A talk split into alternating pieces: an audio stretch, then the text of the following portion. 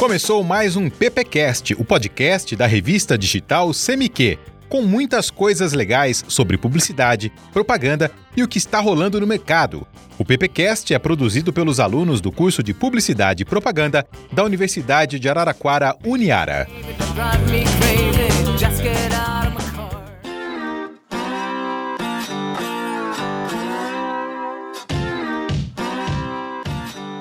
Olá pessoal, eu sou Luiz Paulo de Oliveira, aluno do primeiro ano de Publicidade e Propaganda da Universidade de Araraquara, Uniara. E hoje eu estou aqui com o professor Gabriel Arroio e vamos abordar o tema sobre publicidade infantil.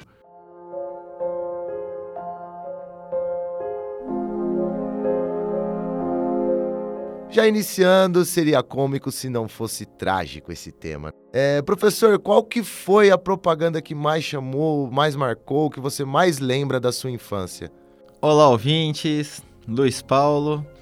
Olha, sem dúvida foram as tesouras do Mickey. Eu tenho, você não tem. Eu tenho, você não tem. Eu tenho, você não tem. Eu tenho, você não tem. Eu tenho. Chegaram as tesourinhas Mickey e Minnie da Mundial. Só você ainda não tem. Então você tem um comercial falando. Eu tenho, você não tem. Então, nossa, já começa um absurdo. Se a gente tá falando uma coisa da década de 90, né? Eram as tesourinhas com o formato do Mickey. Alguns tinham, outros não. Era parte do, dos que não tinham, né? E a gente ficava meio desesperado. A gente queria aquela tesourinha. E naquela época, não é igual hoje que você tem os similares. Vai ali no camelô, né? Você consegue comprar um genérico no I99. Naquela época, não. Ou você tinha original, ou você não tinha.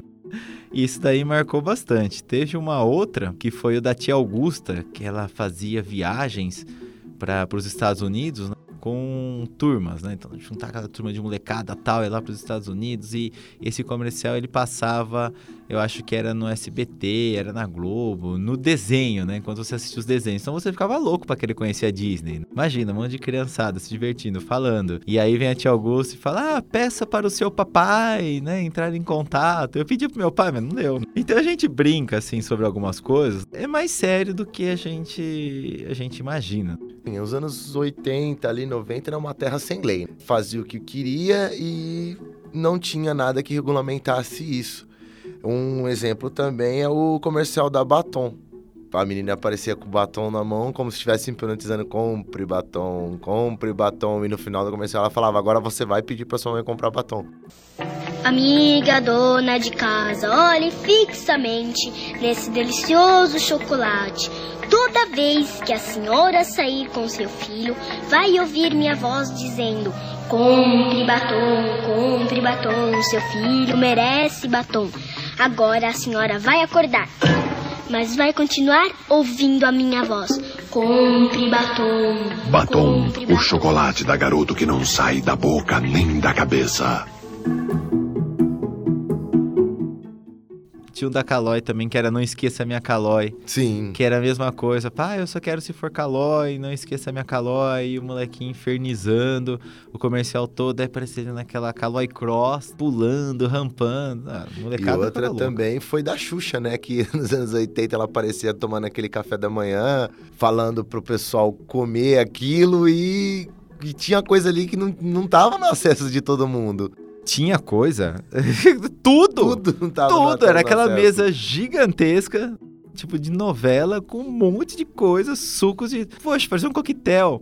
E se chegar na tua casa, você acordava com aquele pãozinho, Pãozinho com, leite, com café. manteiga. E olha lá quando tinha manteiga aí, né? Então, mas assim, que era a maioria, né? Ela descia numa nave espacial tal, Sim. e fazia os merchans, né? Dos brinquedos. Então, assim, era uma terra meio que sem lei aquela época, né? Porque não tinha um órgão ali que regulamentasse tudo aquilo. Por mais que tinha, não, não, tinha essa lei em cima da publicidade infantil, né? Que é um, que é um caso muito sério. É, uma das coisas que nós vamos tentar fazer aqui hoje é responder algumas perguntas importantes sobre, no caso, a propaganda infantil.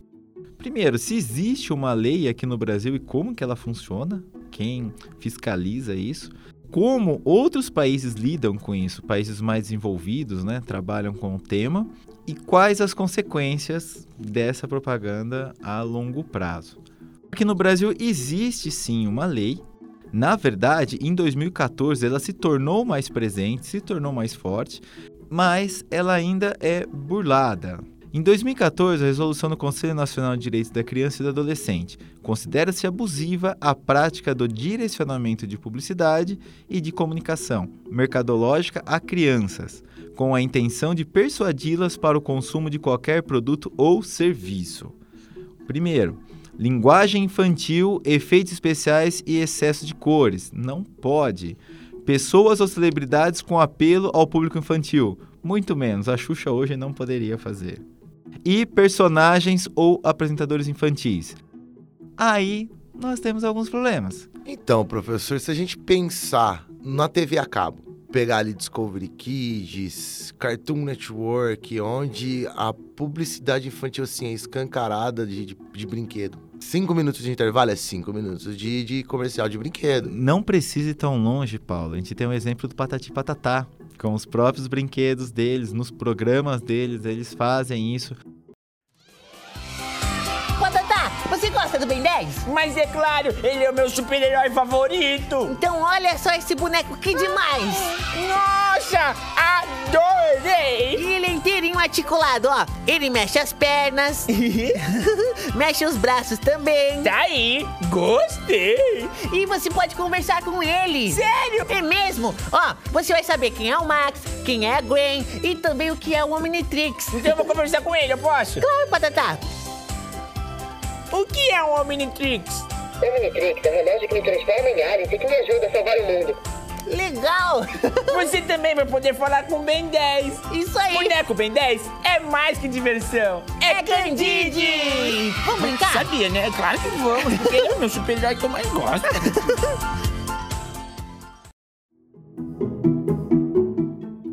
Algumas emissoras, como por exemplo a Globo, dificilmente você vai ver ela quebrar esse sistema ou ela burlar essa lei.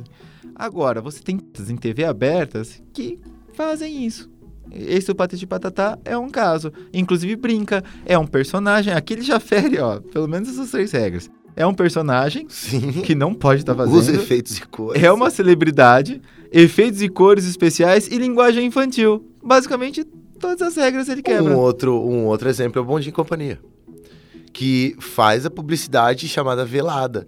Porque eles fazem aquela roda, é o PlayStation, é, é- é o notebook, é isso e aquilo. Eles não estão fazendo uma publicidade direta daquele, pro- daquele produto. Porém, tá fazendo indiretamente. Mas não pode. Eles fazem o sorteio do PlayStation, mas e a criança que não ganha? Não, e não pode. E não fazer. pode, é uma, Não é uma- pode, é uma- né? é uma- é uma prática proibida também. Proibida também. Aí, quem que cuida disso, Paulo? Vamos lá.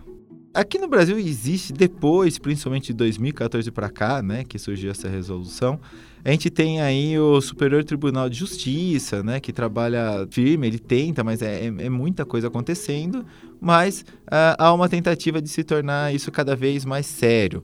Por exemplo, a própria Coca-Cola, depois de, de 2014, ela anunciou que ela não vai mais fazer, assim como ela não fez, comercial dirigido à criança. Pode olhar o, o comercial de Natal ou qualquer outro tipo de comercial da Coca-Cola. Você não vê crianças, você vê adolescentes.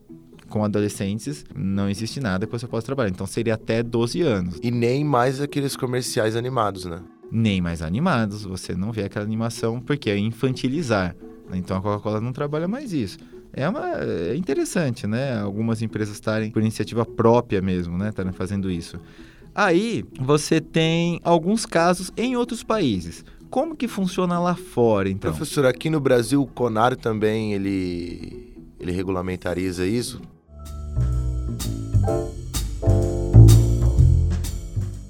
Que, que acontece sobre o CONAR aqui no Brasil? O CONAR é o Conselho Nacional de Autorregulamentação Publicitária. É quem fiscaliza. Só que o CONAR, ele é um órgão, ou seja, ele faz parte, né, ele foi criado, ou melhor, né, pelo meio publicitário, para regulamentar. Seria uma forma de organizar isso. Seria como se fosse uma OB, Um Detran. Um Detran, isso, ou uma OB para os advogados, né? Então, o que está, por exemplo, tem uso abusivo, né? Ou está ferindo alguma das normas, ele vai lá e pede para retirar do ar. certo? E aquilo ali depois pode ser julgado isso o Superior Tribunal de Justiça, né? Aí já vai para outros meios. Mas ele pode ir lá e pedir para retirar. Mas acontece o seguinte, Paulo, é muita coisa.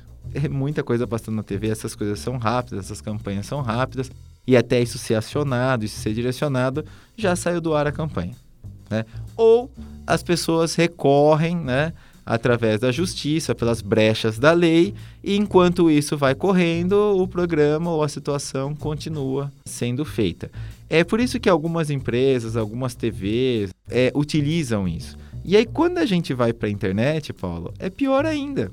Aí que é uma terra sem lei mesmo. Sem lei mesmo, porque você hoje não tem uma regulamentação séria quanto a isso. Você não tem um órgão que fica lá fiscalizando o YouTube. E quando o Google, quando o YouTube é questionado sobre isso, qual que é a resposta? Até pela lei mesmo. Ele simplesmente é uma plataforma. Ele não pode ser responsável por esse tipo de conteúdo. E outra, é um conteúdo autoral, né? Pois é. A gente tem exemplos bizarros sobre isso que a gente já vai comentar. Mas antes, só para a gente fechar essa parte sobre as leis, como que funcionam nos outros países, então, é, dirigir mensagens comerciais a um público menor de 12 anos de idade é uma prática questionada, regulada e por vezes proibida em diversos países, como Suécia, Noruega, Inglaterra, Canadá, Alemanha, simplesmente não pode ter nenhum tipo de propaganda, nenhum tipo de divulgação para crianças até 12 anos. Simplesmente não pode. Eu sou a favor também, viu, Gabriel? É, assim, eu tenho filho e eu sei o quanto a propaganda influencia diretamente na mente e no crescimento do, do, da criança ali, entrando na adolescência, na puberdade. A gente vê quanto é influenciada e quanto molda o caráter e o pensamento de, um, de, um, de uma criança. Isso aí eu acho que é, atinge níveis assim estratosféricos no, no, no e, e, causa danos irreparáveis né, na, na, na, criança. Então, Paulo, aí você vai ouvir a seguinte frase, como eu já ouvi várias vezes. Quem cuida são os pais, quem tem que ter educação são os pais, mas não é verdade. Nesse ponto, não. Porque se você pegar a publicidade, ela exige uma responsabilidade social muito grande. Nós, como é, profissionais de comunicação, estudantes de comunicação, a gente sabe a força que ela tem. Sim. E outra, Gabriel, quando a gente tem filho, qual que é o melhor meio da gente distrair uma criança para a gente conseguir fazer os afazeres de casa? É colocando ela para assistir uma televisão, assistir um desenho. Então você vai colocar ela para assistir um desenho e vai ficar passando repetidamente a mesma propaganda, vai, vai, vai induzir a criança a criar aquele desejo de uma coisa que o próprio emissora sabe que muitas famílias não têm a condição de adquirir aquele produto. Então, mas isso era mais na nossa época. Hoje mudou um pouquinho. Hoje o que acontece? Você dá um celular para criança. Sim. Você dá um tablet, que acaba sendo muito pior, pior. infinitamente pior é, pela, pelos exemplos das situações que nós vamos começar a citar agora, né, Paulo? Você deu uma, uma pesquisada um pouco sobre isso. Dei, dei, mas tem muita coisa bizarra. Que assim, você para e fala, aonde tá indo o YouTube? É assim, professor, eu pesquisei um pouco sobre Lucas Neto, Felipe Neto. É, são dois casos assim bem. Eu vou começar pelo Lucas, ponto forte dele é, é, ele usa duas crianças durante o programa dele. Eu acho que uma de quatro e uma de seis, se eu não me engano, para fazer o programa. A mais forte dele é o unboxing. É, o unboxing é quando você filma, né? Você põe no YouTube você abrindo o pacote, Sim. mostrando o que, que é, como que chegou o e produto. só assim, antes de entrar um pouquinho sobre o programa dele, o unboxing foi uma prática criada para foi contra a publicidade inicialmente que queria mostrar o, como era o produto vindo do fabricante mesmo ali, sem maquiagem, sem aquele negócio da TV. É aquela ilusão, você vê aquele lanche bonito na Sim, televisão, você vai você comprar vai e não comprar, vem tão bonito. Não vem tão bonito. Então veio como uma antipublicidade e acabou se tornando uma das práticas publicitárias mais fortes dentro do YouTube. É, até um pouquinho agora, antes da gente começar o programa, a gente estava vendo, né, né Gabriel, o, o, um unboxing do senhor Lucas Neto que a gente ficou perplexo.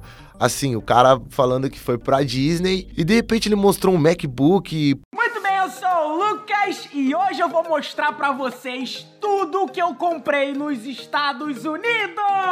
Sim, gente, aquelas caixas gigantes ali estão cheias de brinquedo. Basicamente, eu vou mostrar pra vocês coisas exclusivas e diferentes que a gente compra quando viaja. Tu valiosas, como aqueles Apples ali. Um MacBook também funciona na nossa vida, não é? Será que- Uou! O meu MacBook, que lindo também que eu comprei. Tem brinquedo, tem roupa, tem eletrônicos, tem bichos de pelúcia e tem também comida!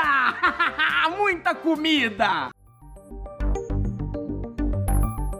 Falou, eu vou abrir produtos Apple que eu comprei na, na- nos Estados Unidos. É, o, o estranho é assim, é aí que entra a estratégia. As marcas, eles enviam esses produtos, além deles darem esses produtos, no caso, para o Lucas Neto, ele ainda recebe um dinheiro por isso. Sim. Óbvio. E ele vai falar daquele produto, ele vai mexer naquele produto. Então, olha quanto tempo aquilo fica em exposição. É mais de meia hora, 40 minutos. E para crianças. Sim. Se nós adultos já é difícil, né? Nós, nós já, já, somos. cria aquele desejo na gente. Nós já somos seduzidos, você imagina uma criança. Entra de novo a publicidade velada.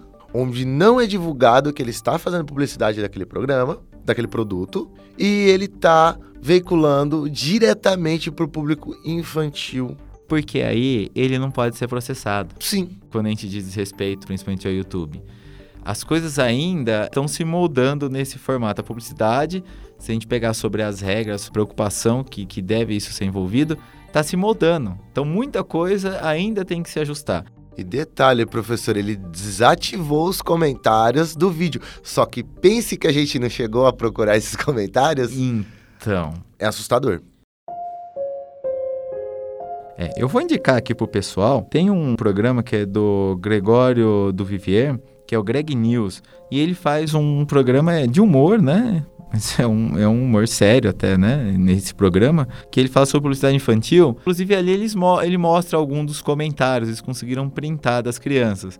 E é algo absurdo. Ele tá falando dessa história da Disney, dos produtos dos Estados Unidos. Na verdade, olha o que eu comprei com 18 mil reais. E começa a mostrar, e os comentários das crianças é mais ou menos assim, ah, falando de tal. Pena que eu nasci pobre porque eu não consigo ter essas coisas. Aí eu fico aqui com essas porcarias que eu tenho né, na minha casa. Então, uma criança, uma criança tá falando de 5, 6 anos. Esse foi o vídeo do Felipe Neto, né? Do, aquele, e detalhe, ele é irmão do Lucas Neto. E o Felipe Neto, nesse vídeo que o professor citou sobre a Disney, que ele tá com o relógio, ele vira e fala assim: Ah, eu consegui colocar tudo que eu comprei na Disney. Não sou de ostentar, mas ele não é de ostentar, mas gastou 18 mil. É, não sou de ostentar, mas eu queria esse relógio do Mickey. Eu amei tanto ele, eu queria levar ele pra jantar. E, eu, e ele olha pro relógio e fala assim: e pede pro relógio transar comigo. Aí é responsabilidade da publicidade de novo. A publicidade, ela influencia muito em criança.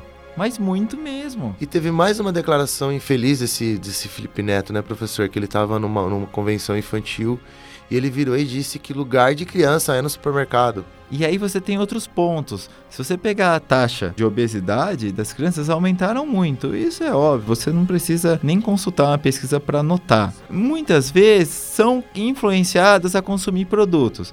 E os produtos que são destinados à criança, Processados, vê, superprocessados. São ultraprocessados, ou seja, né, você tem uma, uma carga calórica muito grande. Isso aí vai dando um grande problema social.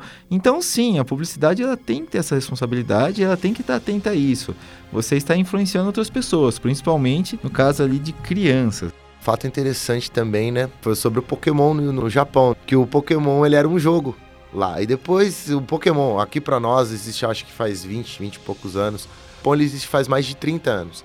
Então ele começou como jogo, depois virou um desenho e fizeram uma pesquisa com as crianças lá. Colocavam só a, a silhueta de alguns personagens. E os dois mais lembrados eram o Bulbasaur e o Pikachu.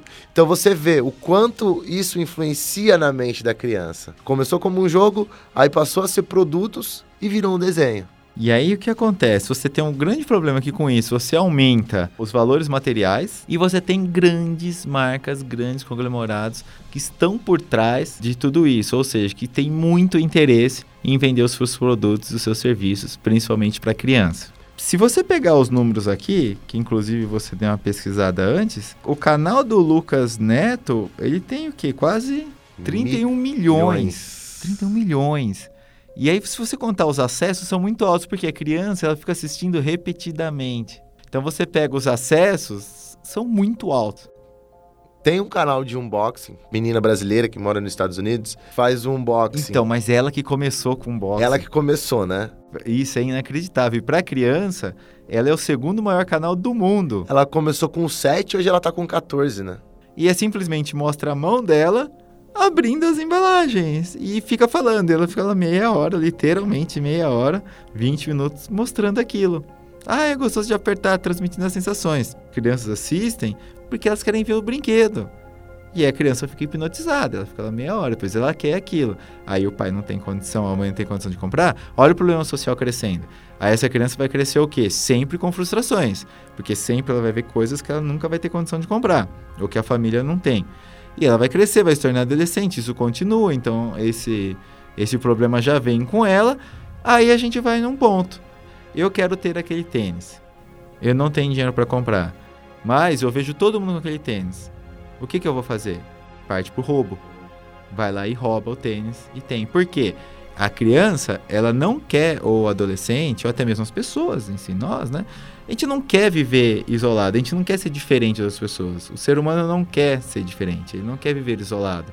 Ele nasceu o quê? Para viver em harmonia, ou seja, para viver em grupos. Em sociedade. Em sociedade. E se você se toda aquela sociedade está usando aquilo e você não, você se sente fora. O princípio do desejo é, é diferente do adulto, a criança não consegue mensurar. Não, olha, tudo bem, eu não posso, meu pai não tem dinheiro, não tem problema. Não, ela simplesmente vai querer. Tanto é que a gente está cansado de ver, às vezes, em supermercado, na rua, crianças chorando, esperneando porque quer alguma coisa e a mãe não compra. Nunca é uma coisa boa, né? Tinha, tinha aquele comercial do brócolis. Você lembra disso, Paulo? Lembro. A criança no supermercado com a mãe. Aí ela andando, ela passa em frente à parte de hortifruti. E a criança começa a chorar porque quer brócolis. É, quer brócolis e chora no chão e berra, esperneia, como se fosse para um doce. Mãe, compra brócolis. Não, filho, tem em casa. Ah, mas umzinho, vai. Não, eu já falei. Mãe, por favor, mãe, compra brócolis. Eu quero brócolis, mãe. Essa criança provavelmente não existe. Toma esse rabanete e fica quieto. Mãe, posso pegar uma chicória? Mas isso existe. Sustagem Kids, o complemento de vitaminas e minerais que o seu filho adora. Bom, né? É, mas eu gosto mesmo por causa das vitaminas e dos minerais. Que foi? Sustagem, mais nutrição no seu dia. Pessoal, valeu, até a próxima. Até mais, pessoal. E hoje contamos com referências do Greg News, ESPN Media Lab, Luciano Correia, Meio Mensagem, Nário Rodon.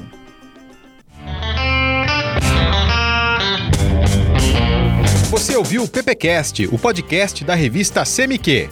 Siga e curta o PPcast no YouTube, Spotify e no Facebook.